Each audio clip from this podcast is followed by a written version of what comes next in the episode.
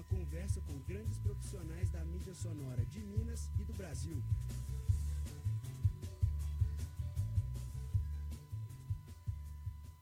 Bom dia, você acabou de ouvir Esôfago da Karina Burr e Dias Melhores Virão da Rita Lee e Roberto de Carvalho.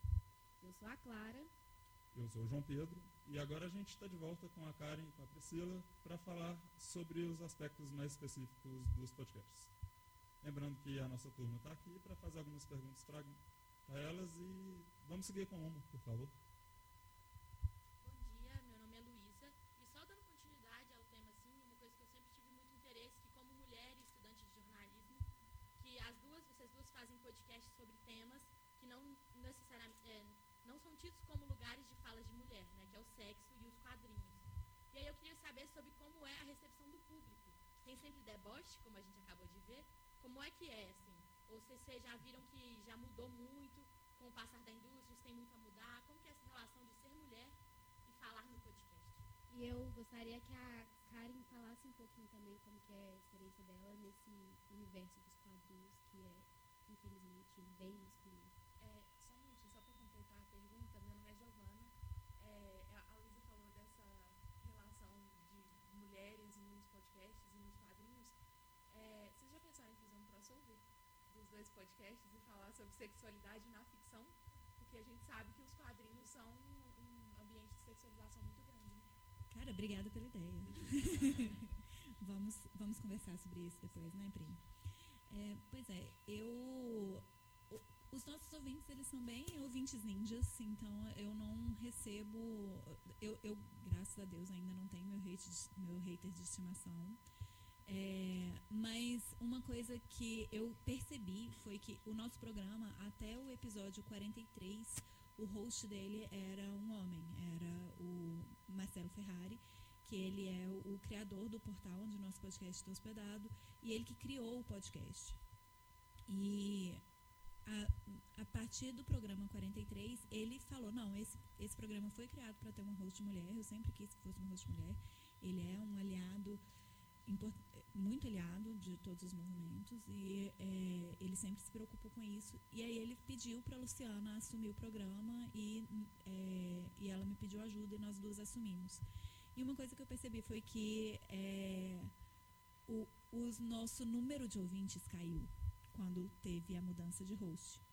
E assim, a gente pode, alguém pode argumentar que é porque teve uma mudança de host e que as pessoas estavam ouvindo pelo host, mas eu não consigo deixar de pensar que é, o fato de as novas hosts serem mulheres teve uma influência nessa queda. Que se tivesse trocado de um homem para outro homem, sendo que nós já gravávamos o programa junto com ele, a, já tinha a, a, Luciana desde o início e, é, e eu desde, já tinha 20 programas que eu gravava. E é, será que se tivesse sido por um dos homens do programa, essa queda de audiência teria acontecido, sabe? E hoje a gente já está crescendo de novo. Eu acho que é, já o, o, o, público já entendeu que esse é o, que agora esse é o programa. É um programa muito político. A gente fala de quadrinhos, mas a gente não consegue deixar de falar sobre como a representatividade de todos os grupos subrepresentados é feita nas, nas adaptações de quadrinhos e, e também no material fonte. E então, assim, acho que o nosso público já entendeu que essa é a pegada do programa e a gente está conseguindo crescer de novo é, com o público que está interessado nisso. Infelizmente, é, o, a parte mais tóxica do público não vai ouvir o meu programa, porque vai chegar, vai ter uma mulher feminina comandando, uma voz feminina comandando e é, vai estar tá toda hora reclamando da objetificação das mulheres, da, da dos homossexuais que são é, mortos ou que são, ou que são estereotipados e da, de como tem pouca representatividade muito negativa das pessoas é, asiáticas e negras. Então, assim, é, isso é uma coisa que a gente sente, sim. Mas, pelo menos, é, eu não tenho sido exposta à toxicidade mais agressiva desse meio. E aí, Priscila, como é enfrentar essa barra que essa mulher? Ah, bom, Essa é uma pergunta muito complexa. Mas, bom, é, falando do podcast, eu fiquei até um pouco surpresa, porque falando sobre sexualidade, eu imaginei que eu ia encontrar muito backlash, que eu ia ter muitos haters, mas o que acabou acontecendo foi que eu tive uma receptividade muito boa, muito grande. Quando eu comecei o perfil no Curious Cat, eu não criei um perfil institucional, eu criei um perfil meu. E aí, nesse começo, eu recebia muitas perguntas do tipo, ah, você tem namorado? Sabe, esse tipo de merda. Mas é, depois que eu criei um perfil do podcast, deixei muito claro, ó, isso aqui é para você mandar suas dúvidas, eu vou passar para um especialista, a gente vai buscar informações de qualidade. Tanto é que meu programa ele é quinzenal, eu não entro na batalha do programa semanal, porque eu, eu, busco fazer também especiais sobre temas que eu acho que tocam as pessoas e que estão muito em voga. Por exemplo, meu programa mais recente foi sobre poliamor. E aí eu corri atrás de pessoas que têm relacionamentos poliamorosos para pegar o depoimento dessas pessoas, para elas contarem como é que é essa experiência. E aí foi um programa muito rico também para mim, que aprende bastante. Eu penso, se eu aprendo, quem está me ouvindo também aprende. E eu acho que por causa disso, eu tenho recebido muito feedback positivo.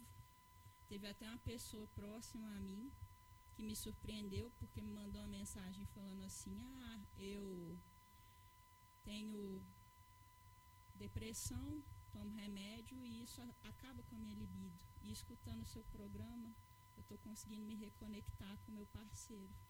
E aí eu fiquei tipo assim, nossa, esse é o tipo de feedback que justifica tudo que eu estou fazendo. Sabe? Eu não preciso nem de mais nenhum depois desse. Maravilhoso, sabe? Então, é, desse ponto de vista do podcast, felizmente eu não estou recebendo nenhum backlash. Eu tive um problema em redes sociais recentemente, mas quem nunca, né? Que eu caí na bobagem de achar que Twitter é uma ferramenta na qual você consegue se expressar plenamente. São 280 caracteres apenas. Sempre vai rolar um ruído de comunicação. E aí eu ponderei sobre que eu acreditava que quando você recomenda em redes sociais um podcast, você deve recomendar um podcast pequeno, não patrocinado por bancos. Porque essa recomendação sua, pessoal, boca a boca, faz mais diferença para aquele podcast que não tem uma estrutura por trás do que para aquele que tem. Quando eu falei podcast patrocinado por bancos, todo mundo achou que eu estava falando Mamilos, esqueceu de todos os outros podcasts patrocinados por banco, porque não é só Mamilos.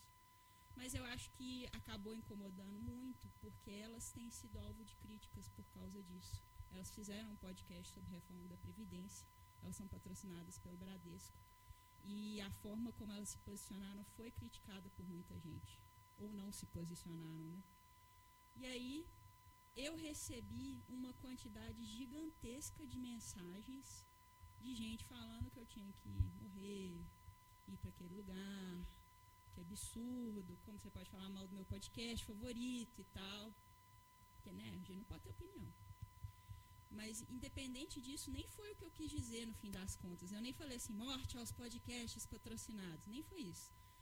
Mas, no fim das contas, é, acaba que é mais esse tipo de coisa que a gente tem que tomar cuidado. Quando você é uma mulher e você tem uma opinião, você tem algo a dizer, e esse algo a dizer incomoda, você pode ter certeza que você vai sofrer algum tipo de enfrentamento.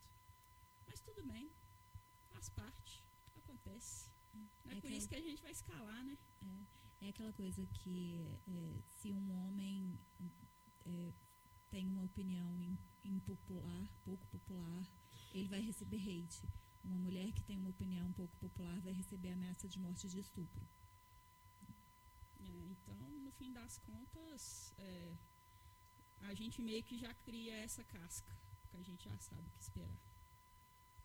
Agora nós vamos dar início ao tema do nosso segundo bloco. É, a gente quer, vai falar um pouco sobre a relação entre podcast e rádio. Ele realmente é a rádio da internet?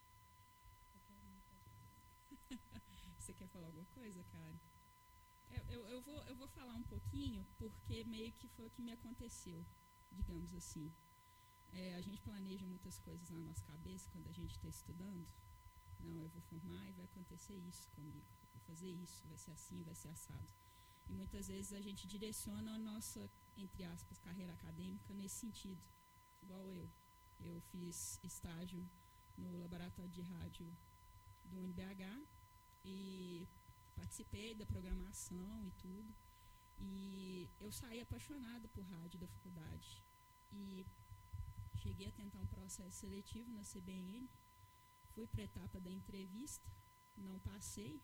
Na época eu fiquei pensando que o universo estava conspirando contra mim, mas no fim das contas são caminhos que a gente não sabe que estão reservados para a gente.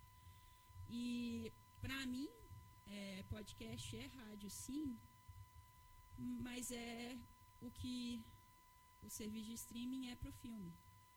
Quando você queria assistir um filme, você ia ao cinema, você tinha que estar lá naquele horário específico, você tinha que pagar aquela taxa, e era assim que se assistia os filmes. A televisão perverteu um pouco essa lógica, e aí agora a gente tem serviço de streaming que se eu, três da manhã, estou com insônia, quiser assistir o meu desenho animado preferido, eu vou lá, ligo e assisto. Eu não preciso esperar ele passar.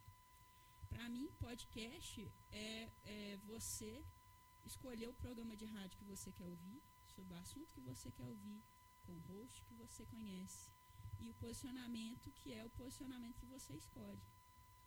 Eu sei que no jornalismo a gente tem que prezar pela imparcialidade. É, eu, aí é o meu ponto de vista pessoal, eu sou mais, entre aspas, fã no modelo americano, que a pessoa já fala de cara, o veículo já se posiciona de cara. Porque é, é muito difícil ser imparcial. E a gente preza por isso, para que cada um faça o seu próprio julgamento. Mas a gente está numa época que as coisas vêm muito fácil. Né? Você vai montar uma pauta hoje, você procura o meu nome no Google e monta a sua pauta. Eu sou da época que a gente tinha que procurar entrevistado nas páginas amarelas. Pegava lá, né? Pesquisa, ficava lá procurando, até achar um advogado. Não sabia nem direito nada sobre o que estava fazendo para fazer pauta para a rádio, nossa, era um negócio assim, você tinha que ligar para a polícia, e aí? O que está acontecendo? Sabe? Hoje em dia é muito mais fácil, a polícia te manda um boletim no seu e-mail, sabe? Então, é, ainda existem fazeres do rádio e o imediatismo que tornam o rádio não só um veículo essencial, como um veículo é, diferenciado. Mas para conteúdo mais aprofundado, com mais análise, eu acho que o podcast é fundamental. E tanto é assim que a gente tem a CBN com podcast e com a cobertura diária dela. Eu não vejo por que, que os dois não podem coexistir. E, de uma certa forma, o podcast é um avanço. Porque eu fico sabendo que rompeu a barragem de Brumadinho. Eu tenho em tempo real, escutando uma rádio, todas as informações sobre. Depois, eu procuro um podcast, Olhares, que faz um enfoque sobre como é o papel das mulheres dentro dessa tragédia. E eu fico sabendo mais sobre, sobre um outro enfoque que a imprensa não cobriu, porque não teve a oportunidade de cobrir. Então, é, eu acredito sim que rádio é podcast, podcast é rádio. Os dois podem coexistir perfeitamente. E eu acho que o, o, podcast ele é um herdeiro natural do rádio, sabe? E não no sentido de que o rádio é, precise morrer para que o podcast receba essa herança, mas é, inclusive a forma que as duas mídias surgem, ela é muito parecida. É, na época em que, os primeiros, que as primeiras rádios foram construídas, era uma coisa assim de a pessoa fazendo a estação dela no porão de casa e a, as frequências que a gente usa hoje foram definidas para poder tentar é, diminuir o caos, né? E, e o podcast ele assume essa posição da mídia independente que, que a rádio tinha lá, não sei em que década que foi que começou, nunca me lembro é, e ele assume essa coisa de que, tipo, qualquer pessoa dentro de casa com um equipamento muito barato consegue produzir e ter a sua voz ouvida. e conseguir passar a sua mensagem. E existem outros, outros formatos de podcast. O podcast, ele é, é, assim como o rádio, ele é uma forma de transmissão. Então, você consegue fazer podcast em vídeo, um podcast em PDF, podcast de vários formatos. Mas o que foi mais popularizado foi o áudio. E eu acho que justamente por causa dessa questão de é, democratizar a possibilidade de dar voz às pessoas. Então, eu acho que é uma coisa assim. Eu, eu inclusive, quando as pessoas me perguntam, pessoas que não estão familiarizadas com a mídia, elas me perguntam: é, o que, é podcast, Karen? E aí, para aquela resposta curtinha que você vai dar para sua avó, eu falo: se forem pessoas é, mais velhas, assim, entre, entre lá, 30, com mais de 30 anos, é, fala que é rádio na internet se for uma pessoa mais jovem, que é, tipo, do, do pessoal que é, já nasceu com um dispositivo, na, com um, smartphone na mão, é, eu falo que é o YouTube em áudio. Assim, eu, eu sinto que o podcast é um herdeiro do rádio, assim como o YouTube é um herdeiro da televisão e do cinema.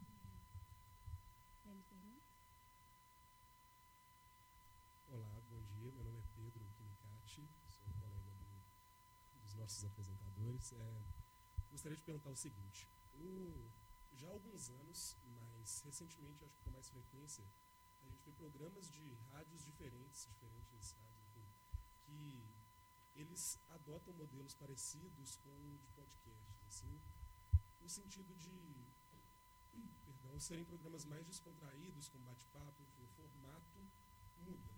E o podcast tem essa, essa característica dessa disponibilidade como a Priscila disse, no momento que você quer, você consegue buscar, só que o que eu percebo também é que tem uma, uma característica que é interessante de parecer que você faz parte ali daquela pauta, daquela roda de conversa.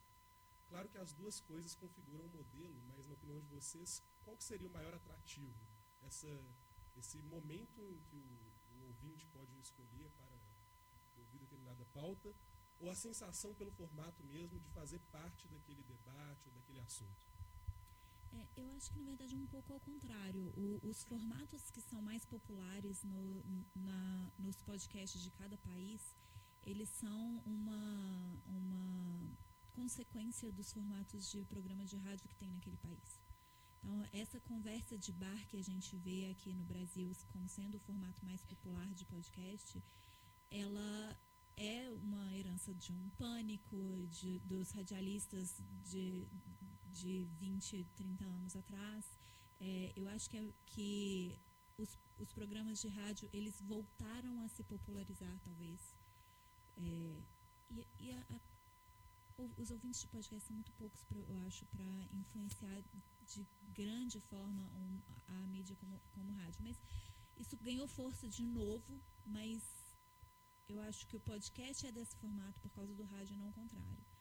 E eu acredito que o maior atrativo seja, de fato, o, a, a característica de ser sob demanda, porque existem infinitos formatos diferentes de, de programas de podcast. Tem programas muito sérios, tem programas de formato jornalístico, de entrevista, é, monólogos, é, audiodramas. Os, no, os audiodramas que as nossas novelas começaram na rádio, hoje em dia isso está voltando a existir em podcast.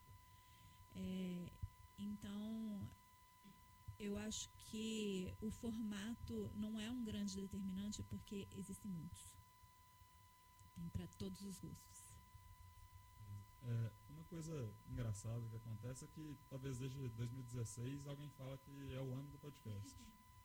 E ano passado não foi diferente. Vocês diriam que 2018 foi realmente o ano do podcast? E por quê? É, então, eu, sim, tem essa brincadeira todo ano e é, aqui no Brasil eu diria que sim, 2018 foi um ano muito importante para a mídia podcast e em, é, mesmo no mundo a gente vê principalmente nos Estados Unidos, existem muitas pesquisas que conseguem é, ver a consciência do público em geral, da população em geral dos Estados Unidos com relação à, à mídia podcast. E mesmo lá, que apesar de ser uma, de ser uma indústria que está mais avançada do que ela está aqui no Brasil, ela ainda é uma mídia muito de nicho. E mesmo lá, no ano passado, houve um crescimento maior do que, do que o crescimento dos anos anteriores. Então, a mídia podcast, ela surgiu em 2004 e ela vem crescendo organicamente, naquele né, devagar e sempre, desde então. Ela nunca deixou de crescer. Mas em 2018 houve é, um crescimento maior do que nos anos anteriores. Esse crescimento orgânico deu um deu um, um boom, sabe? Ano, ano passado foi o primeiro ano em que é, nessas pesquisas dos Estados Unidos é, mais da metade da população já tinha ouvido o termo podcast. Então, assim, mais, foram 64%, enquanto que em, 2010, em 2016 ainda era 49%. Então, deu um pulo muito grande. Então, nesse sentido, eu acredito que sim, tenha sido o ano do podcast, entre aspas. É, mas eu acho que a gente não deve é, entender isso como um sinal de que nós atingimos o mainstream. A gente ainda é uma mídia de nicho. Eu acho que em alguns aspectos o podcast sempre será uma mídia de nicho. É, e esse crescimento e o, a consciência do público em geral com relação à mídia é uma coisa que vai permitir que mais nichos existam, que mais nichos sejam ocupados, mas a gente sempre vai ser uma mídia de nicho. Ótimo. É, algum comentário? Não, é só porque eu ia falar do, do tanto que o Spotify contribuiu para isso aqui no Brasil. É, inclusive, é, tem muita gente que acha que o Spotify está há um ano na, na mídia podcast e, tipo, e de forma que as pessoas acham que o impacto do Spotify na mídia foi muito maior, muito mais imediato do que realmente foi. O Spotify já está investindo em podcast há quatro anos. E o que aconteceu em 2018 foi que eles, é, porque eles começaram com alguns programas selecionados, depois disso eles passaram a ter é, uma submissão dificultada, mas ainda já por submissão. E o que aconteceu em 2018 foi que eles criaram uma plataforma para que qualquer um que cria um podcast, tendo um episódio, consegue entrar nessa plataforma, submeter o seu programa. E é, no momento que eles fizeram isso, vários vários, é, várias hospedagens de podcast já tinham a estrutura para fazer a submissão automaticamente por dentro da própria plataforma. Então foi uma coisa que o próprio Spotify teve um crescimento gradual, mas essa esse tornar público da submissão para o Spotify foi uma coisa que teve um impacto muito grande, é indiscutível isso. É, eles já são o segundo player mais usado pelos ouvintes de podcast em, em quatro anos. Eles. Coisa que. E, eles promovem uma democratização muito maior, porque o Spotify tem tanto, no, tanto na Apple quanto no, no Android. E então eles estão aumentando a fatia, sabe? Eu acho que o grande mérito do Spotify foi aumentar a fatia de bolo, porque a audiência que o Spotify trouxe para a mídia é uma audiência que não existia antes. Então ele não está pegando uma fatia que antes era dos outros players. Perfeito. É, a gente tem mais uma pergunta. Bom dia, meu nome é Vitor Lobato. Eu queria saber se já é possível sobreviver do trabalho com podcast e como que é, como se concilia a liberdade do podcast com possíveis patrocínios. Você estava até comentando do caso do Mamilos, que é patrocinado pelo Bradesco, e talvez tenha sido influenciado por esse banco na, nos posicionamentos sobre a reforma da Previdência. Né? Eu queria saber a opinião de vocês sobre esses assuntos. É, inclusive, fazendo uma, uma pequena propaganda, no iPod desse ano a gente teve uma mesa sobre patrocínio. Com esse nome exato que você perguntou, é, essa sua pergunta.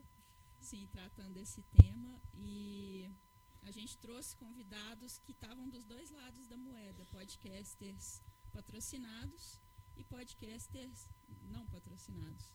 Inclusive com um posicionamento mais independente, tipo lá do B do Rio, que o Alcísio, que é o podcaster desse representando, ele falou assim, a gente não é patrocinado e a gente nem quer ser. Mas ele está numa posição que muitos podcasters não estão. Eles estão dentro da Central 3, que é uma rede de podcasts. Eles gravam em estúdio, eles têm uma estrutura.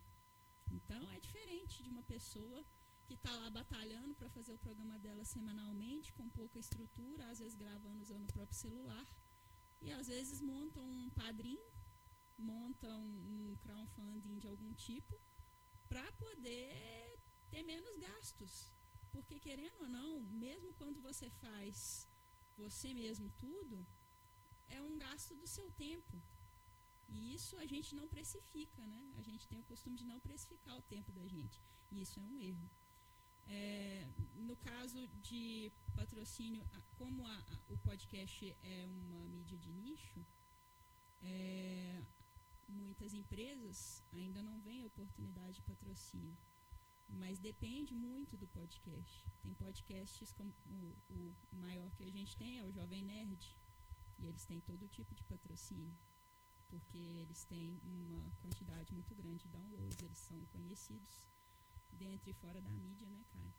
Então, é, já existe um, um, Eles ganham dinheiro com o que eles fazem. Mas é um patamar. Eu acho que não tem um patamar igual na Podosfera, o deles. Não, eles inclusive estão num nível que é comparável aos maiores dos Estados Unidos. Sim. Assim, eles, eles são realmente um, uma. Eles são uma história à parte. Para você analisar a Podosfera, você tira o serial da parada, tira o Jovem Nerd e aí vamos conversar sobre os outros aqui. É, e respondendo a sua primeira pergunta, se é possível sobreviver com podcast, sim, é possível. Mas não é uma coisa que você vai conseguir fazer da noite para o dia. É um trabalho de anos. Então, assim, é, não larguem seus estágios para produzir podcast. Nem empregos. Nem, nem empregos. É, o podcast é uma, é uma mídia que ela pode se tornar uma, um meio de vida. No Brasil, a gente tem alguns podcasts que já conseguem se sustentar e, e é, ser a principal fonte de renda de, do, dos seus apresentadores. Jovem Nerd é um dos casos. É, e a gente também já tem, já está começando a ter uma indústria que gira em torno desse, desse, dessa mídia como, por exemplo, tem uma empresa que é a Radiofobia, que é uma empresa de produção de podcast. É a empresa que edita o Jovem Nerd, o, Nerdcast. E, mas, assim, é uma empresa que sustenta, efetivamente sustenta pelo menos sete pessoas. É, e já tem outras pessoas que trabalham com edição, que trabalham com, com design, e é, isso vai à medida que as pessoas vão conseguindo ganhar dinheiro com o podcast, vai surgindo uma indústria em torno disso, vai surgindo um mercado dos podcasts. Mas é uma coisa que é um investimento para, se você tiver a intenção de fazer um podcast e ganhar dinheiro com ele, ele vai ter que ser estudado, é, você vai ter que formá-lo pensando ele como um produto e é, vai ser um investimento de alguns anos antes de você começar a ganhar dinheiro com ele e torná-lo ele sua fonte de sustento. E a questão do patrocínio influenciar a notícia não é nova, né? Isso é desde sempre. Agora, sua cabeça é sua sentença. Eu acho que, no caso da, da podosfera, se o seu patrocínio influencia o seu conteúdo ou não, você só pode ter certeza que o seu ouvinte vai saber. É, muito bom. Só acrescentando um dado que vocês falaram do Nerdcast, que é o maior do Brasil, talvez um dos maiores do mundo. E, não, talvez um dos maiores do mundo. E é, no Brasil, sem dúvida, e a gente tem o número da, do, da pós-pesquisa que aconteceu no ano passado, e o número de ouvintes dele na pesquisa era de 10.811 pessoas, quando o segundo lugar era de 4.011 pessoas. E a do não ouve. É, a, de vez em quando é, tem um programa sobre produção de podcast que é feito pelo editor do Nerdcast, é, que é o Alotênica, e de vez em quando ele tem autorização para falar alguma coisa sobre as estatísticas do Nerdcast. E a última vez que eu ouvi ele falando, ele comentou que eles tinham um milhão e meio de downloads no dia do lançamento do programa. Então, assim, é, é, é, é um número que os grandes podcasts, assim, mais de 90%, não, menos de 10% dos podcasts têm mais de, de 100 mil downloads por episódio.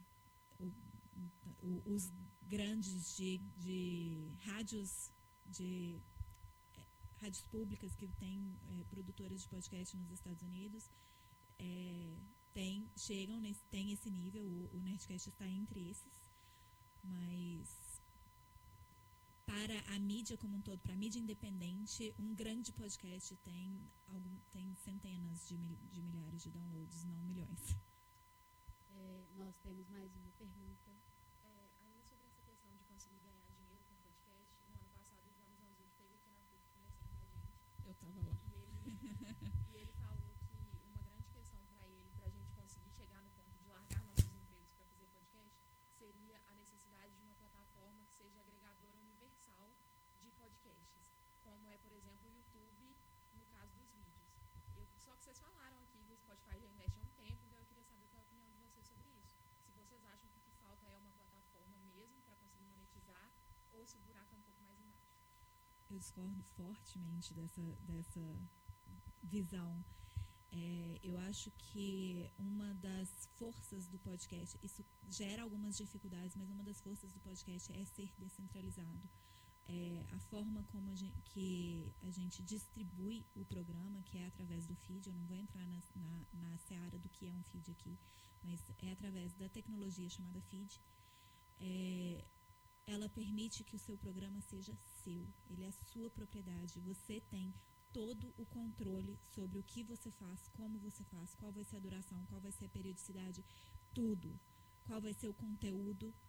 É, e uma plataforma centralizadora como o YouTube foi, ela se tornou, tem seus pontos positivos, ela permitiu que muita gente conseguisse ganhar algum dinheiro através da, da, de, dos anúncios e de, das, da ferramenta de monetização do próprio YouTube. Mas é, eu não sei se vocês está, têm acompanhado, mas nos últimos anos aconteceu o que o, que o pessoal chamou de adpocalypse no YouTube.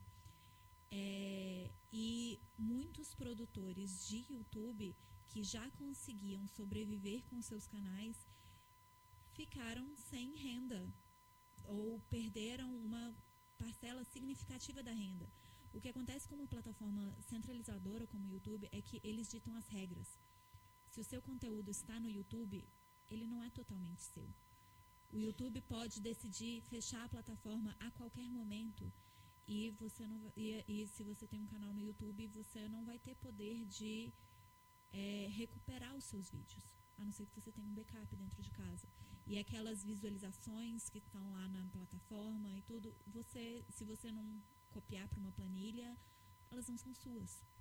Então, muitos produtores de YouTube aprenderam nos últimos dois ou três anos a não colocar todos os seus ovos em uma cesta só e a diversificar o seu conteúdo. Então, a quantidade de youtubers que criaram podcasts, que criaram canais de streaming no Twitch, é, que criaram blogs, que criaram redes de notícia independentes é, nesses últimos anos é imensa. Então, eu acho que o, o, modelo, o próprio modelo do YouTube já tem provado que, para nós, que um YouTube dos podcasts não é o caminho que vai permitir essa profissionalização da mídia. É, o assunto dá pano para muita manga. Então, a gente está com o horário um pouquinho apertado. Infelizmente, vamos ter que encerrar. Eu queria que vocês indicassem alguns podcasts pra gente, mineiros, brasileiros, internacionais, de vocês. Bom, é, eu pensar aqui. a gente que produz conteúdo, a gente acaba escutando tanta coisa e de vários tipos. Eu sou muito é, partidária do sou mulher, vou indicar coisas produzidas por mulheres. Porque, né? Tanta coisa produzida por homem por aí, por que não falar um pouquinho da gente também? É, eu, tô, eu tenho viajado muito recentemente e um podcast que é sempre. A gente tem a expressão comfort food, né? Para mim, um, um, podcast que acaba sendo um, um, conforto, um alento quando eu estou viajando, porque eu morro de medo de viajar de avião. tem lógica nenhuma nisso, tá? Mas eu tenho. É, ele se chama Chá com Rapadura, não sei se vocês já ouviram falar. É produzido por cinco cearenses que moram em Londres e elas compartilham as vivências delas é, nesse podcast, que acaba sendo de humor involuntariamente, porque elas são muito engraçadas. E aí, quando você escuta, elas têm o Sarapatel, que são só notícias bizarras, e elas comentam as notícias bizarras. E eu sou uma fã do sotaque.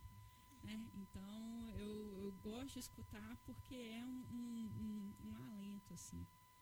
E aí, indo mais para uma seara mais séria, mais trabalhada, eu falei mais cedo do Olhares, que é um trabalho hercúleo da Aline Hack, que é advogada, mas que faz um, um, um, planejamento e tem uma preocupação com a narrativa de mostrar diversos é, contextos esse episódio que eu citei mais cedo sobre as mulheres de Brumadinho é um negócio precioso. Porque quando você vê uma tragédia, você pensa em vários contextos e o de gênero é o que você menos pensa. E quando você vai olhar a fundo, é um negócio determinante, fundamental, sabe? E a gente está né, muito próximo de Brumadinho, é um contexto que está nos atingindo diretamente e vai atingir pelo noticiário hoje, inclusive nosso fornecimento de água nos próximos meses. Então, é, tem, mas assim, eu estou indicando dois, mas se você tiver um assunto do seu interesse e digitar na barra de busca de um agregador de podcast, Spotify, qualquer que seja, você vai achar um podcast a respeito. Qualquer assunto. Você tem a Karen gosta muito de falar do podcast sobre criação de porcos. É, tem um podcast sobre criação é, existe. Então, se você for um agricultor e quiser dicas para criar melhor o seu porco, você vai achar. Então, é, procure. Acho que a, a minha dica principal é procure. Porque vocês vão formar daqui a um tempinho. Vocês não estão no mercado efetivamente ainda. Como que vocês vão chegar no mercado sem saber de uma mídia que está tão fresca e está sendo tão comentada. Vocês precisam saber o que, que é isso.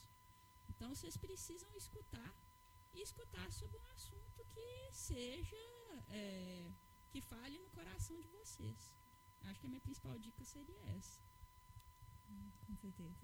e o Olhares, inclusive, é um exemplo de produção. Assim, vocês é, estudarem ele como comunicadores, eu acho que é uma coisa assim, é um exercício que vai ser extremamente prazeroso. É, eu vou roubar e eu vou indicar que vocês sigam a hashtag Mulheres Podcasters no Twitter, porque existem mulheres produzindo sobre todos os assuntos e, assim, pegando carona na, na dica da Priscila de é, procurar podcasts que falem sobre assuntos que sejam do seu interesse. Essa é a melhor forma de você encontrar. Não adianta eu indicar para vocês assim, esse foi o meu episódio favorito é, de tal podcast, porque eu, eu tenho os meus interesses e para você pode ser a coisa mais chata do universo. Então, é, a gente busca sempre representatividade. Né? Isso. Então, tem a hashtag Mulheres Podcasters que está aí, tem. É, a gente já tem catalogados quase 200 podcasts produzidos por mulheres. Então, tem desde vinho, turismo, humor, jornalismo, é, feminismo, quadrinhos, cinema, tem de todos os assuntos, tem para todos os gostos, de todos os tamanhos, de todos os formatos. É, os meus podcasts favoritos atualmente são o Entre Fraldas, que é um parceiro nosso do, do iPod, eles, o, os dois produtores do Entre Fraldas são dois dos organizadores do iPod junto com a gente. É, não é só por causa disso, eu, eu realmente gosto muito do programa deles e ele está no portal Desaprender, que tem vários podcasts voltados para educação.